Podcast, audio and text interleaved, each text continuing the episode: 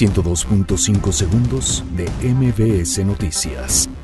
Secretaría de Gobernación informa que no deportará a Belinda por participar en un evento de promoción electoral. Niños con cáncer piden apoyo al presidente electo Andrés Manuel López Obrador para obtener medicamentos.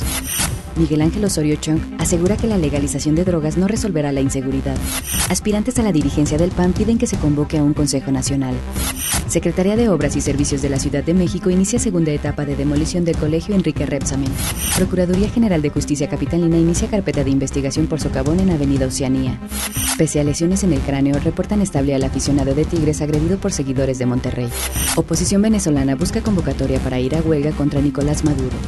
El croata Luka Modric gana el premio de Best de la FIFA 2018. 102.5 segundos de MBS Noticias.